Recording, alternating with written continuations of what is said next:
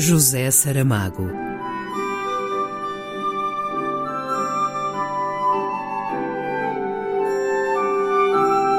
A caminho do centenário.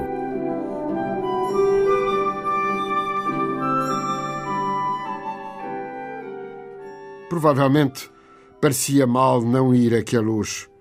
Pois vá e vence a antipatia que sente por dois reis que lá viveram aquele Dom João VI que, falando de si mesmo, dizia Sua Majestade tem dor de barriga, ou Sua Majestade quer orelha de porco, e aquela Dona Carlota Joaquina, senhora de mau porte, intriguista e ainda por cima feia como a noite dos trovões.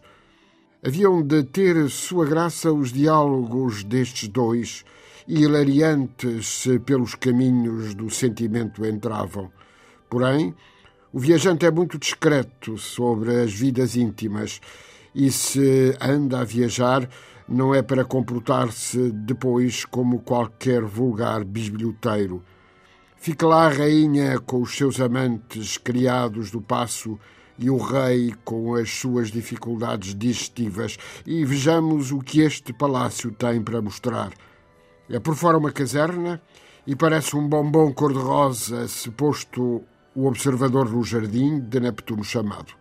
Dentro encontra-se a acostumada sucessão de salas de aparato e aposentos privados. Ele é a sala de música, a do trono, a das merendas, o tocador da rainha, a capela e mais o quarto deste e daquela, e a cama império, e a cadeira Dom José, e os lustres de Veneza, e a madeira do Brasil, e o mármore de Itália. Arte autêntica, séria, quase a não há. Arte decorativa, superficial, só para distrair os olhos e manter o corpo ausente, vemo-la por todos os lados. E de tal modo o viajante se vai deixando embalar pela ladainha do guia que abre o caminho e algum entendimento ao dócil rebanho dos visitantes de hoje, tão sonâmbulo segue, outra vez sentindo assomar na borda do poço o velho rancor que subitamente é como se acordasse. Está na sala Dom Quixote, onde se diz que nasceu e morreu Dom Pedro IV. Não é este princípio e este fim que comovem o viajante. Não faltava mais nada que lacrimejar por coisas tão comuns o que em verdade o perturba é a incongruência destas cenas da vida do pobre fidalgo manchego, zelador de honra e justiça, louco, apaixonado, inventor de gigantes, posto em seu lugar neste palácio de Queluz que leu o Rocaille à portuguesa e o neoclássico à francesa e mais errou do que acertou. Há grandes abusos. O desgraçado Quixote, que comia pouco por necessidade de vocação e de castidades forçadas, padecia mais do que a conta, foi à força metido numa corte com uma rainha que não queria saber das continências e um rei que as fazia muitas ao fazão e ao chispe.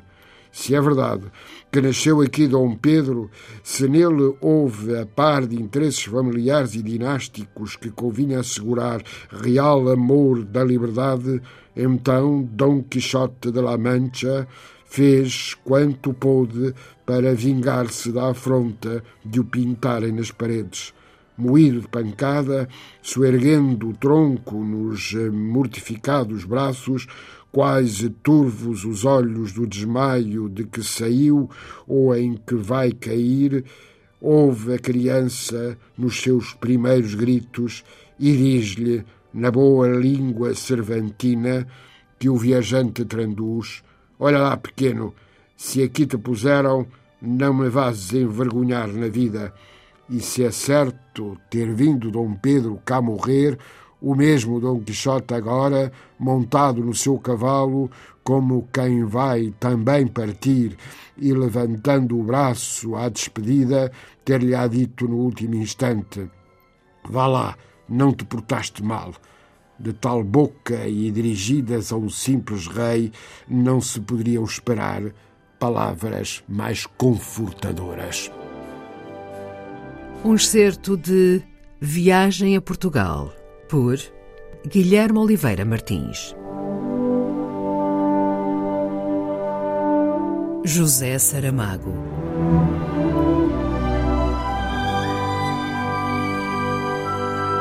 A caminho do centenário.